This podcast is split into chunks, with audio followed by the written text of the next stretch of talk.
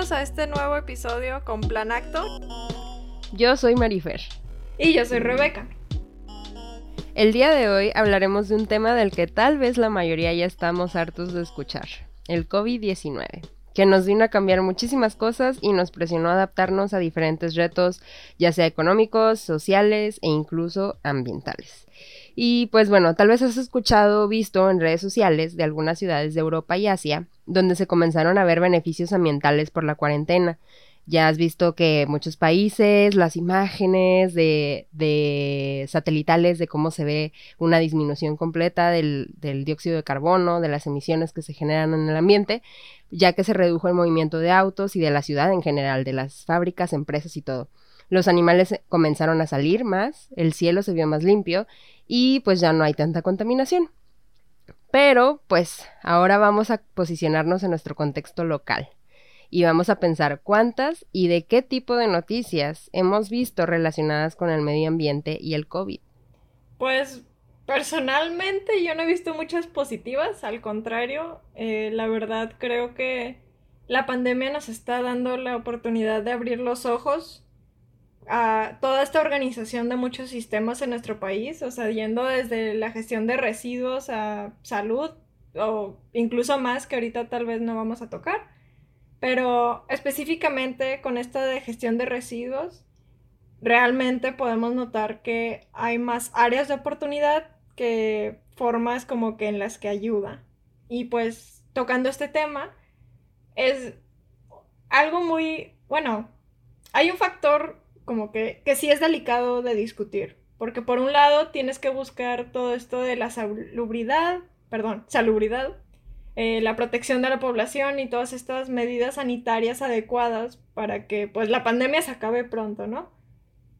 Pero del otro lado tienes que toda esta generación de residuos con un tiempo de vida de horas o incluso de minutos, pues empiezan a hacer que nuestras montañas y montañas de basura crezcan y eso a largo plazo nos puede traer problemas en la salud como está pasando ahorita en la situación en la que nos encontramos. Sí, y si vemos realmente con datos específicos para darnos una idea, por ejemplo, de acuerdo con el estudio de gestión integral de residuos del 2020 que realizó la Semarnat, cada mexicano genera en promedio casi un kilogramo de residuos al día lo que representa un total de 120.128 toneladas de desechos producidos diariamente en el país. Entonces multiplícanlo por 365 y ahí les encargo.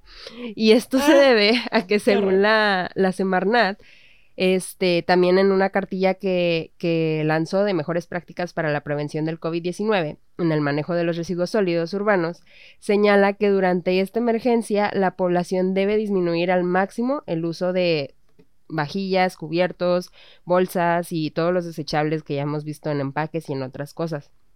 Con lo cual, pues realmente hay que reforzar las regulaciones y prohibiciones que ya muchas entidades están llevando a cabo referente a estos desechables. Y como que con, digo, ya estamos todos inmersos en esta situación, pero con los temas que hemos estado viendo en el podcast últimamente, que el consumo responsable, eh, este estilo de vida también que eh, busca eliminar el uso de desechables y todo. Y también que a veces nos vemos en la situación en la que nos venden un producto que a veces no es tan bueno como parece o no es lo que dice ser, fue que empezamos como que a ver, ok, ahorita ya está incrementando todo este uso de desechables, pero realmente, ¿qué es lo que está pasando? O sea, datos concretos, ya experimentos científicos o pruebas eh, con esa etiqueta, ese nivel más bien. Y por ejemplo, nos topamos, aparte de este dato de la Semarnat, que a mí me llamó mucho la atención de que, o sea, ellos mismos ya dijeron, todo va, o sea, los desechables, de preferencia que no se utilizan, lo contrario a tal vez como que la, idea inicial que tenemos de no, es que eso es lo que, por salud, eso es lo que tenemos que utilizar. Pero aparte también nos llegamos a topar que la SEDEMA, que pues es la Secretaría de Medio Ambiente, pero ya a nivel eh, local o como que de la región de Ciudad de México, llegó a comentar que o sea, ya implementaron la ley de residuos sólidos que está en la Ciudad de México. Y como que dentro de esta o como complemento fue todo lo de la prohibición a plásticos de un solo uso. Pero aclararon que esta prohibición no cambió con la emergencia sanitaria a causa del SARS-CoV-2, el virus que causa la enfermedad del COVID-19, sino que al contrario, o sea, estas acciones se deben de reforzar porque el deterioro que causan estos productos en la naturaleza es parte de lo que está causando la crisis como ahorita se vive. Y bueno, ahorita les vamos a comentar como que de unos estudios que encontramos eh, respecto a, por ejemplo, ver esto de, a ver, para empezar, ¿cuánto sobrevive, cuánto tiempo sobrevive el virus en ciertos materiales con esto de evaluar de si los desechables sí tal vez son una opción viable, que si son estos héroes que nos van a salvar. Y para empezar, como que hay que hacer una aclaración. Si encontramos estos datos, eh, específicamente vamos a estar hablando de dos investigaciones, pero hay que tener en mente que estas se realizaron en condiciones de laboratorio, es decir, eh, y tomando eh, palabras de Guillermo Quindós Andrés, que es un catedrático de microbiología médica en la Universidad del País Vasco. Eh, o sea, las condiciones son con la humedad, la temperatura, el volumen de partículas dispersas y todas variables súper controladas. Entonces, nos, es como un escenario base de cómo se llegaría a comportar el virus, pero no necesariamente así está sucediendo ahorita en la vida real. Pero bueno, hay un resumen muy padre eh, de Jill Saladi Schulman en Healthline. Eh, está en inglés, tal vez eso puede ser, eh, puede implicar cierta dificultad para algunos de los que nos escuchan, pero igual y una traducción rapidita porque en el traductor del navegador, lo que sea, pero, o sea, está muy padre ya para cosas más específicas, pero bueno. Eh, encontré un estudio de Alex Chin y de otros que lo publicaron en un diario, no me acuerdo si es de medicina o científico, que se llama The Lancet, y lo publicaron el 2 de abril del 2020. Y ellos eh, concluyeron con que el papel, en el papel, eh, específicamente como que pañuelos desechables o papel de impresora, el virus llega a sobrevivir o es detectado hasta tres horas, en madera tratada y tela dos días, en vidrio y billetes cuatro días, y en acero inoxidable y plástico siete días. Creo que Maffer y yo nos topamos con el mismo. No, ¿tú, qué, fue, qué fueron los datos que tú encontraste? Sí, igual, bueno, realmente como decías, los estudios son muy pocos y otros hablan tal cual del SARS y a lo mejor no del virus del COVID-19 como lo conocemos ahora, ya sabemos que ha mutado, que ha cambiado, este, pero realmente al final todos eh, van coincidiendo en estos, o bueno, la mayoría va coincidiendo en estos puntos de que en plástico y acero inoxidable también, nos dura dura varios días. Por ejemplo, un estudio que, que Rebe y yo encontramos este, por separado fue el estudio de Nelje van Doremal, Doremalen. este, y perdonen, no, no, no, sé pronunciar bien su nombre, pero eh, el Ministerio de Medicina de Nueva Inglaterra lo publicó el 16 de abril de este año. Este, y pues hicieron igual pruebas en cinco condiciones ambientales este, diferentes, con materiales este, de aerosol, cartón, acero, plástico y cobre. Y pues bueno, lo que me llamó la atención de ahí, eh, sí menciona que, por ejemplo, materiales, aquí está como que muy curioso, ¿saben? Eh, por la propiedad también de absorción que tiene el cartón, veía que es una mayor cantidad de tiempo que puede sobrevivir el virus en esas, en esas situaciones, bueno, en ese entorno, y hasta dos o tres días en plástico o acero inoxidable. Bueno, como les decía antes, en otros estudios realmente se ha reportado que el virus puede sobrevivir hasta siete días en estas superficies de plástico, vidrio, acero inoxidable, cerámica y guantes de látex. Entonces, realmente todo lo que, lo que usamos, este, o bueno, lo que es más común que usemos. Y pues bueno, más como sobre la... Aquí entra un factor muy, muy importante también en los estudios, que es esta vida media que tienen los organismos. No sé si, Rebe, nos quieras platicar más sobre eso. Sí, eh, esto yo ya lo había escuchado, pero en el contexto de radiación. Entonces, si algunos de nuestros planactores que tal vez eh, son estudiantes de medicina o que conocen más de este ámbito de tal vez, no sé si es epidemiología o de virus, etcétera, me llegan a corregir con todo gusto y nos hacen llegar la información, pero por lo que entiendo, la vida media es como que el tiempo que tarda en desaparecer el 50% del organismo de la superficie, en este caso.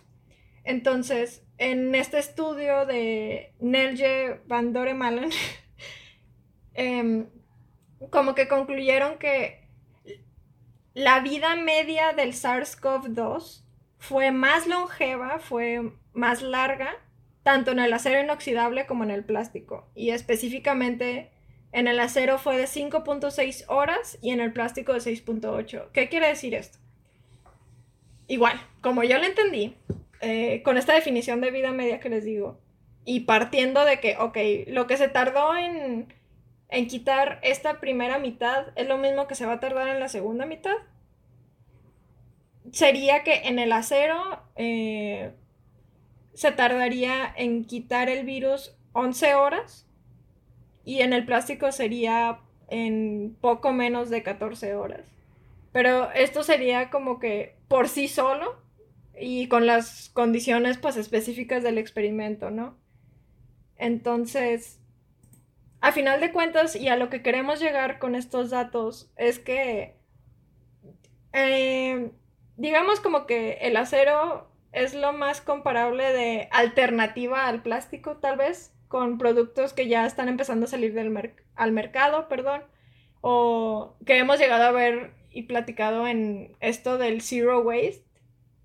Pero entonces, o sea, ni siquiera da la ventaja el plástico, o por ser que es lo principal, de que contenga por menos tiempo el virus o lo que sea. La única conveniencia es tirarlo lo más pronto posible, pero igual va a tener el virus por la, digamos, casi la misma cantidad de tiempo que, que otro material o incluso otros materiales lo, lo albergan por menos tiempo. Entonces, como que lo, lo importante, a, a, final de cuentas, se queda en, en esto de, ¿tú cómo lo vas a desinfectar? Y también como que eh, queríamos aclarar, o, no sé, como que yo sí quería llegar a comentar que sí hemos hablado del movimiento Zero Waste y en el episodio como que yo sí tenía la, la espinita, me quedaba de, o sea, estamos hablando de esto, pero ¿cómo podemos llegar a unir esto que les estamos diciendo de, eliminar lo más que se pueda el consumo de desechables cuando del otro lado tenemos esta noción de que esos son los que nos van a salvar y que ahorita es súper necesario por la pandemia y todo. Y en ese momento como que no lo podíamos platicar más por el hecho de el contenido, o sea, que daba completamente Otro capítulo mucho material para Exacto, entonces ya fue por eso que decidimos hacer este episodio específicamente con este tema. Y y pues sí, o sea, como que volviendo a retomar esto del que dijo la Semarnat, o sea, la misma Semarnat está consciente de que esto nos puede traer más problemas después. E incluso, según la UNESCO, cerca de un tercio de los productos desechables de plástico escapan los sistemas de recolección. Y pues de esto vamos a hablar en un futuro episodio, pero... O sea, ok, si decimos no, pero pues ahorita es conveniente. Pero ¿cuánto de eso va a terminar en el mar? ¿Va a terminar en rellenos sanitarios? ¿Va a terminar en todos lados? Ya hemos visto, y con el reto de 10-30 especialmente, o sea, terminan en todos lados y no en lugares adecuados. Entonces, o sea, que las mascarillas, por decir lo mínimo, ¿no? Lo que ahorita nos resalta más. Pero pues también que las botellas de plástico que estamos nosotros poniendo en nuestras bocas, que es un punto que no sé cómo decirlo, o sea, es la parte de nuestro cuerpo también en la que tenemos que tener cuidado, que no te toques, que porque es por donde entra tu organismo, etc. Entonces, como que, ¿cómo, cómo le hacemos para esta, para poder conectar estas dos cosas. Sí, y es que no, aquí ya empezamos como a entrar en este otro reto de, ok, este, no solo nos enfrentamos a tener que tener un buen manejo de residuos sólidos urbanos, sino de residuos sólidos que puedan ser biológicamente infecciosos o residuos que son más de manejo especial.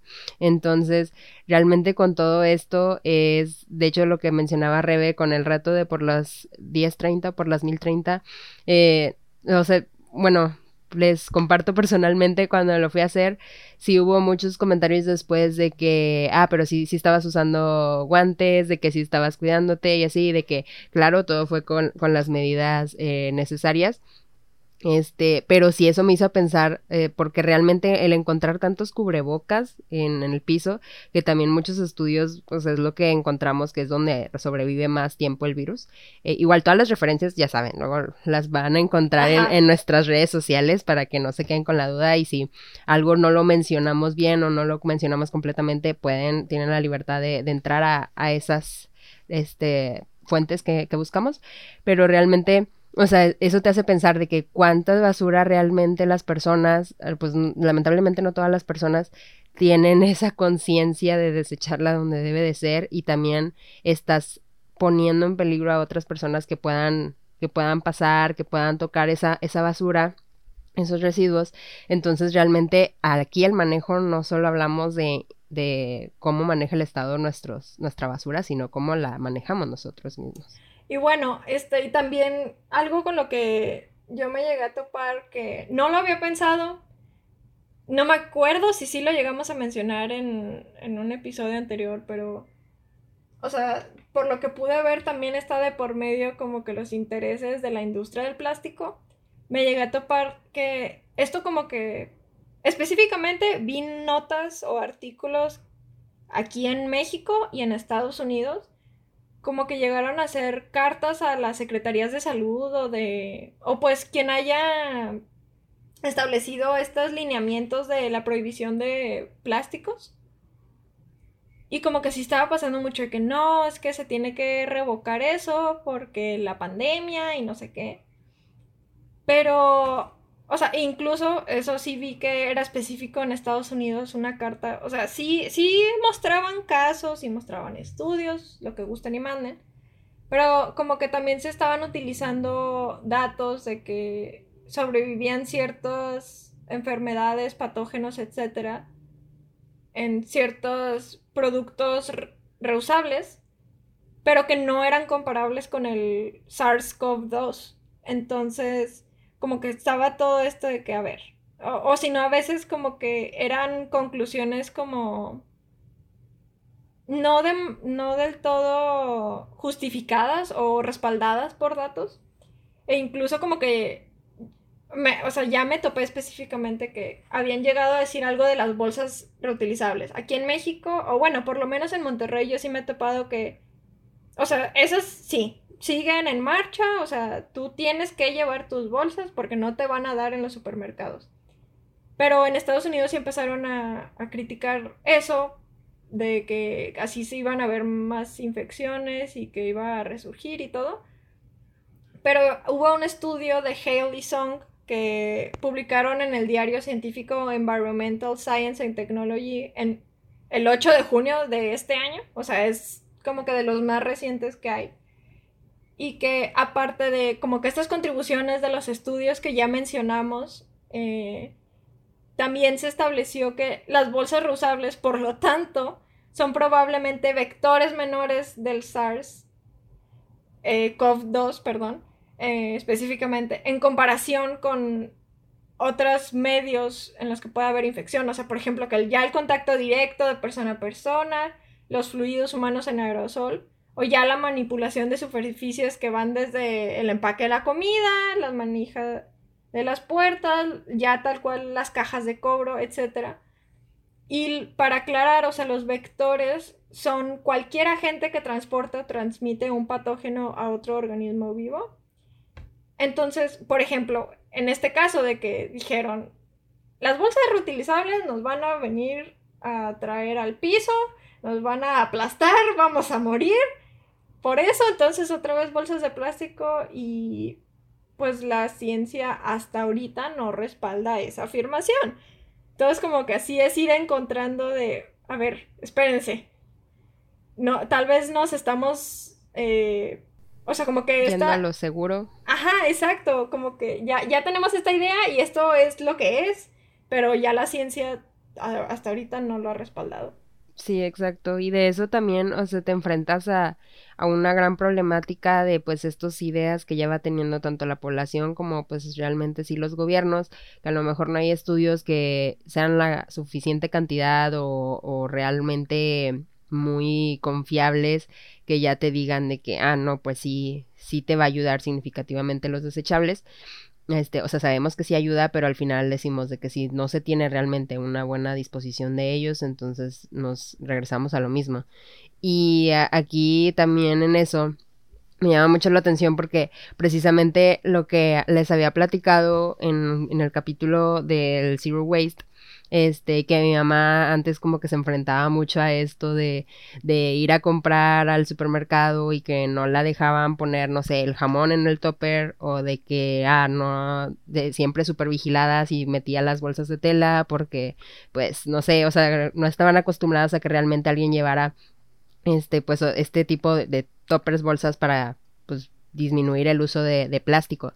Pero pues ahora con todo esto, pues volvió a regresar ese, ese problema, ¿verdad? O sea, batalla a lo mejor si quiere que el, pues el jamón realmente en el topper, le dicen no por salubridad y pues realmente ahorita ya esa batalla está perdida, no, no puede usar el topper, este, o bueno, de repente si llega a pasar, sí, pero pero pues lo más común es que se enfrente a eso y obviamente, ah, también es sorprendente de que llegara al área de panadería y cada pan tiene una bolsa y dices qué vida útil va a tener esa bolsita, que, o sea, que tantos productos también, o sea, todo, todo, todo está siendo empaquetado ahora por protección, para prevenir y todo, pero pues realmente dices, este, ok, estamos viendo el presente, pero Exacto. pues hay que seguir pensando también a largo plazo, ¿no? Entonces hay que encontrar ahí un, un punto bueno, porque pues realmente al final sea por COVID o sea por otra cosa, pues siempre vamos a tener obstáculos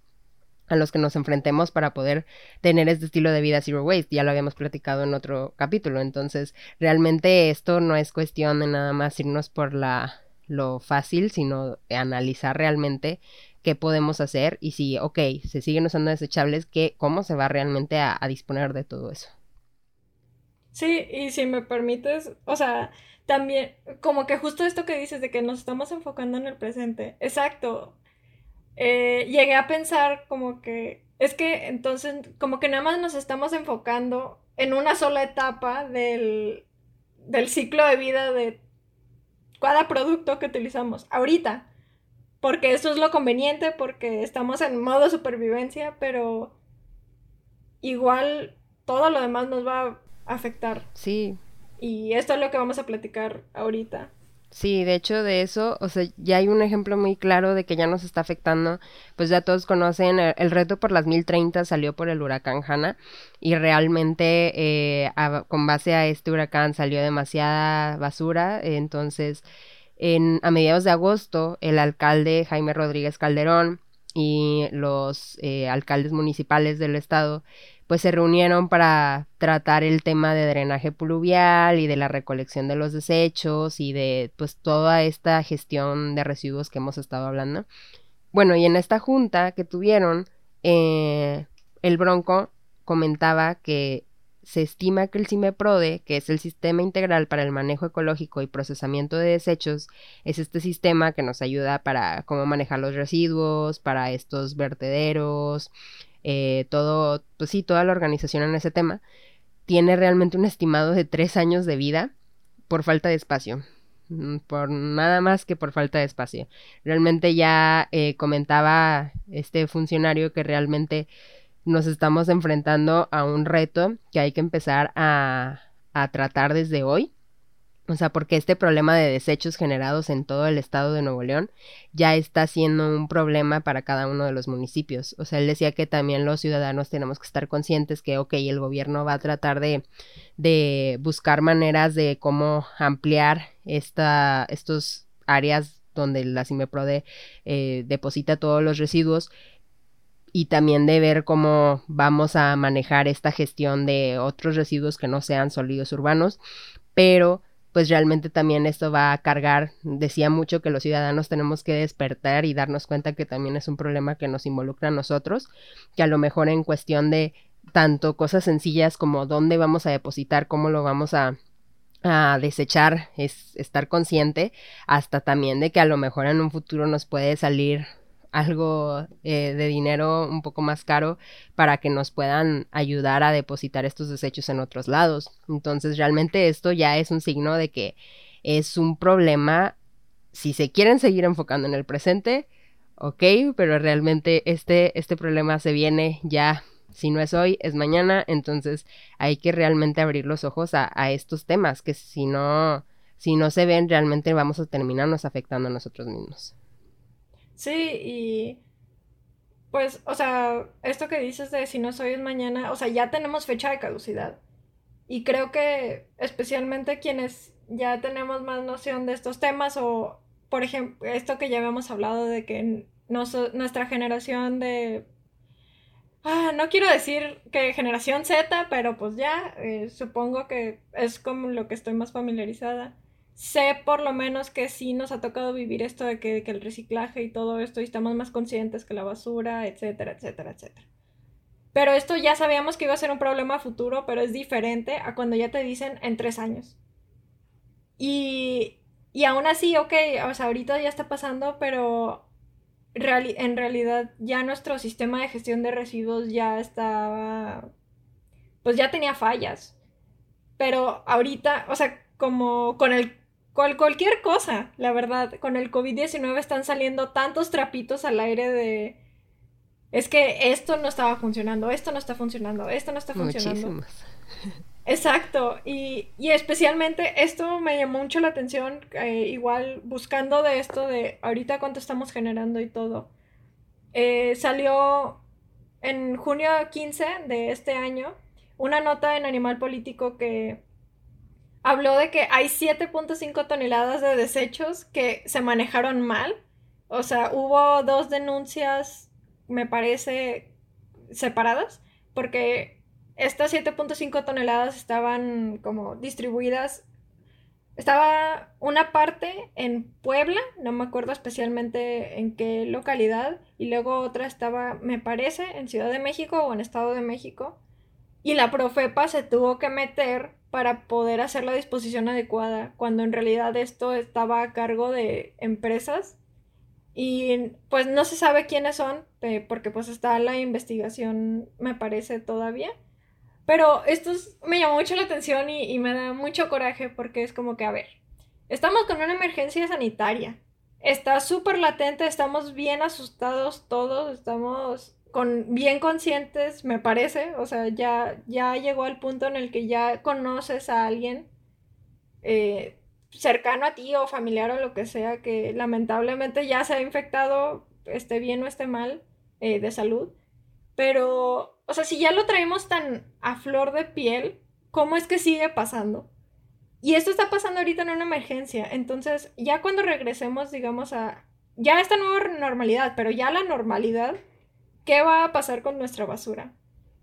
Y digo, o sea, por ejemplo, este Javier San José Sancho, que es consejero y administrador ejecutivo de Resinorte, que es una empresa situada en Portugal, él dice que como muchas cosas, con la pandemia tendrán que implementarse nuevas medidas de gestión de residuos sólidos. Y pues esto también contempla la instalación de vertederos para residuos peligrosos, pero ya viendo que ahorita aquí en Nuevo León van a tener que cerrar el CIMEPRO de que también tengo entendido como que lidia con esto de los rellenos sanitarios que hay aquí, o sea, ¿cómo lo vamos a hacer? Entonces, o sea, sí, viene, vienen muchos cambios y ya era hora, pero los tenemos que hacer lo más pronto posible porque si no se nos va a venir encima peores cosas. Sí, pues este realmente es un tema delicado que como decíamos hace rato, si no era por COVID er, era por otra razón y en algún otro momento iba a salir todos estos eh, problemas y áreas de oportunidad que teníamos como, como Estado, como país, pero o sea, debemos de determinar, aquí nos enfrentamos a esta balanza en ver qué tiene mayor peso, qué tiene mayor importancia, la salud de las personas o la protección al medio ambiente.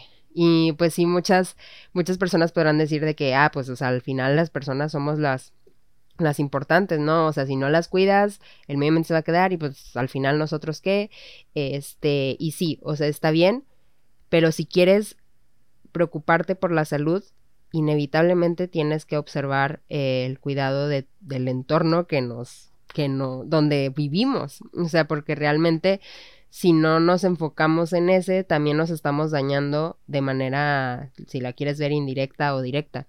Y entonces la respuesta de qué tiene un mayor peso, pues debería ser ambas, debería haber un equilibrio y era esto que ya ya habíamos platicado con anterioridad, o sea, realmente la sustentabilidad es involucrar en cada uno de esos pilares económico, social, ambiental, todo nos afecta y al final también necesitamos ver a nuestro contexto local, a nuestro contexto nacional, porque si bien podemos ver muchos eh, quedarnos con las buenas noticias de países eh, primermundistas, de países europeos, este, wow, con las disminuciones de sus gases de efecto invernadero, wow, con todos los este, beneficios que están teniendo con esta pandemia, pero pues al final hay que pensar que son contextos completamente diferentes al de nosotros, su manera de trabajar las cosas es muy diferente, entonces ubica, hay que ubicarnos en, en nuestro país, en nuestro contexto y pensar, ok, ¿qué podemos hacer aquí para realmente tener en cuenta estos tres pilares tan importantes? Porque si ignoramos uno, el otro nos va a venir a golpear por la espalda. Entonces, este... creo que ibas a mencionar lo mismo que en lo que yo estaba pensando. No, no llegamos a tocar en el primer... Ah, no, creo que sí. En el primer episodio que les que explicábamos esto de la sustentabilidad, o sea, sí estamos hablando de tres pilares, pero no son tres pilares separados. Y cada vez más, o sea, se les va, probablemente ya lo van a traer como que hasta estampado en la, en la frente ya de tanto que lo estamos a dice y dice, pero cada vez más también nosotros nos damos cuenta de toda esta interrelación porque de hecho hay un modelo de cómo representar esta interacción de estas tres áreas, ¿no? Que es, me parece que le llaman modelo concéntrico, es decir, o sea, está, a gran, está el círculo de lo ambiental, pero adentro de ese está lo social y adentro de lo social está lo económico. Y a final de cuentas, como yo lo veo, o sea, primero tiene que ir el ambiente, pero porque nos va a afectar a nosotros y luego nos va a afectar a nuestra economía. Y digo, ya tal vez pueda depender de las circunstancias, de, de qué problema estamos hablando, pero a final de cuentas todos van a ir agarrados de la mano y se tiene que trabajar en uno para afectar para bien a, a todos. O pues el lado contrario, si afectas a uno vas a empezar a causar, vas a desencadenar toda una serie de problemas en los demás. Exacto. Y un claro ejemplo de esto ahorita es la contaminación del aire. Muchos eh, ya sabíamos, o a lo mejor si no sabías te lo platicamos, es que aquí en Nuevo León, este, la contaminación del aire realmente es un gran problema y a lo mejor no, hay no se le ha dado mucha atención a eso. Hay muchos días que realmente ya los niveles han estado muy arriba y en verdad se requería uso de cubrebocas y nunca a lo mejor porque no sabíamos o porque realmente eh, pues estaba este estigma. esta ignorancia al tema este estigma de no de no querer pues sí de no para qué voy a usar un cubrebocas el aire se ve bien. Entonces pero realmente este fenómeno la contaminación de, del aire por sí solo mata alrededor de 7 millones de personas cada año en todo el mundo y esto es de acuerdo con la OMS, con un estudio que hizo en 2018, porque aumenta la exposición a partículas finas que se introducen a los pulmones y al sistema cardiovascular y ahí te encargo todos los eh, problemas del corazón, cáncer de pulmón, infecciones respiratorias y todo lo que se puede desencadenar de esto. Entonces a lo mejor dices, no lo tratamos en el pasado, pero ahorita hay un momento clave. Sí, y o sea, ¿por qué traemos la contaminación del aire a colación? Es porque, según el Instituto Nacional de Ciencias de Salud Ambiental, que está en Estados Unidos, y esto es por mencionar un estudio de una institución en específico, o sea, hay estudios iniciales del COVID-19 que mostraban que hay factores ambientales que intervienen en la severidad de la enfermedad y entre ellos está la calidad del aire. Y aparte, por ejemplo, se determinó que el clima y extremos meteorológicos no solo afectan a la transmisión del virus, sino además a la habilidad de los sistemas de salud de responder efectivamente. Entonces, eh, sí, es verdad que son, digamos, diferentes los gases que están involucrados en lo de calidad del aire, pero al final de cuentas son emisiones y considerando que hay otras fuentes de emisión que lanzan a esto que afecta en calidad del aire y, por ejemplo, a los gases de efecto invernadero. O sea, ya la contaminación del aire causa esto y luego el efecto invernadero, entonces el cambio climático y párale de contar. Entonces, eh, digamos que los métodos con los que tal vez estamos, o sea, por un lado, que tal vez me parece que los que son eh, residuos biológicos infecciosos, creo que se llaman, o los que tienen las características creative, tal vez. Eh, sé que hay una de las formas seguras en las que se eliminan es a través de la incineración, pero igual pues van a haber emisiones. O si no, también que ya que estén así a cielo abierto en rellenos sanitarios, igual causan emisiones. Entonces, ¿qué es lo que decíamos? Todo, todo va relacionado esto nos puede venir a afectar después y ya nos está afectando ya a esto. O sea, por eso está el COVID-19 así como está. Porque ya teníamos todo este cóctel de condiciones que en algún momento tenía que darse.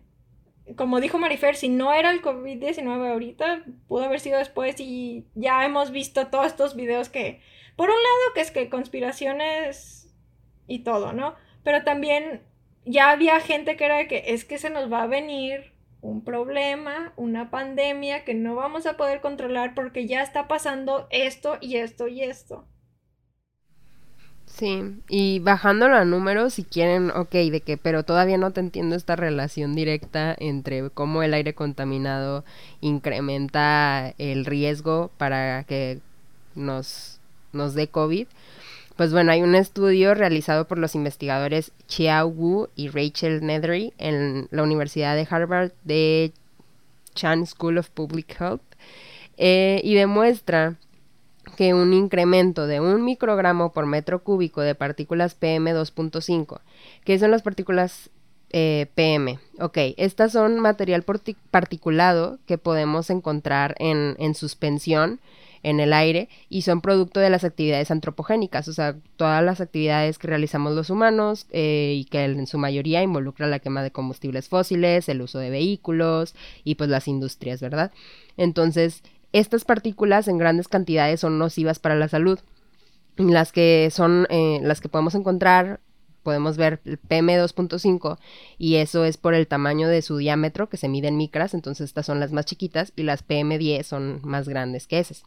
Pero bueno, las PM2.5, según este estudio, con un incremento de un microgramo por metro cúbico, pueden generar un incremento del 15% en las muertes del COVID-19. ¿Y por qué? Porque estas partículas pues introducen, como decíamos eh, anteriormente, en tu sistema respiratorio, causan problemas cardiovasculares, causan infecciones y entonces aquí nos enfrentamos a que las personas o sea que hay una evidencia muy muy clara de que las personas que han vivido en lugares que ya por muchos años han tenido una mala calidad del aire y mucha contaminación, son más propensas lamentablemente a morir por coronavirus, porque realmente ya su sistema inmune y su sistema respiratorio ya no está del todo bien, no está del todo preparado para enfrentar un virus como este.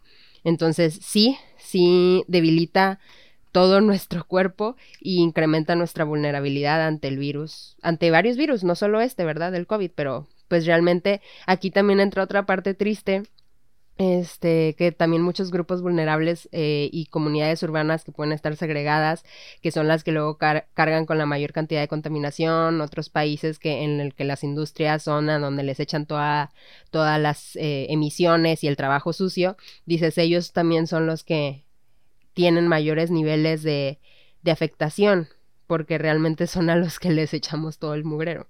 Entonces aquí también dices, empezamos por un aspecto ambiental, por no cuidar las emisiones que generábamos al ambiente, eso nos termina afectando en la parte social, en la parte de la salud, y al final eso nos termina impactando también en la parte económica porque no estábamos listos para, para sobrellevar una pandemia de esta magnitud. Entonces, ahí tienen los tres pilares completamente relacionados. Sí, y de hecho, hablando de esto de los grupos vulnerables, yo me acuerdo que creo que fue investigando del caso de Volkswagen, de lo del greenwashing, el episodio, uno de los episodios anteriores. Eh, como que algo había visto, como hay un patrón de que surgen... Me parece, o sea, no me acuerdo igual qué fue, si era el huevo o la gallina, pero el punto es que normalmente son las comunidades vulnerables las que viven en colonias más próximas a las fábricas. Entonces, y, en las, dentro de las ciudades, y pues aquí en Monterrey, por ejemplo, que sí, que, que somos muy conocidos por este desarrollo industrial que tenemos. O sea, sí está muy próximo y eso afecta que a quienes les llegan las emisiones más próximas y luego también entra igual este enlace de lo social y lo económico o sea, si son ya las comunidades vulnerables, ¿qué acceso tienen a un sistema de salud? ¿Cómo está nuestro sistema de salud? Eh, ahorita, eh, antes de grabar, Maffer y yo estábamos hablando justo de esto de, o sea, es que cuesta mucho enfermarse y ya nuestro sistema de salud también no está, ya sabíamos, ya sabíamos que no estaba bien, pero, pero ahorita otra vez, o sea, ahorita está saliendo a relucir. Exacto. Así que este círculo vicioso no se va a romper hasta que metamos las manos a trabajar en todas las áreas. Exacto, o sea, al final todo se trata de la importancia de asegurarnos nuestra seguridad en el presente, sí, preocuparnos por proteger la salud y el bienestar de la humanidad, pero también es importante contemplar qué podemos ir conservando para el futuro, o sea, esa esta parte tan importante de la sustentabilidad de que no vas a acabar con todos tus recursos de una, porque entonces al, mañana con qué te vas a quedar. Entonces, si decidimos ignorar por completo el medio ambiente, al final nos encontraremos en este mismo círculo vicioso en el que tarde o temprano vamos a terminar sufriendo de nuestras propias consecuencias. Y pues bueno, eh, con esto damos terminado este episodio.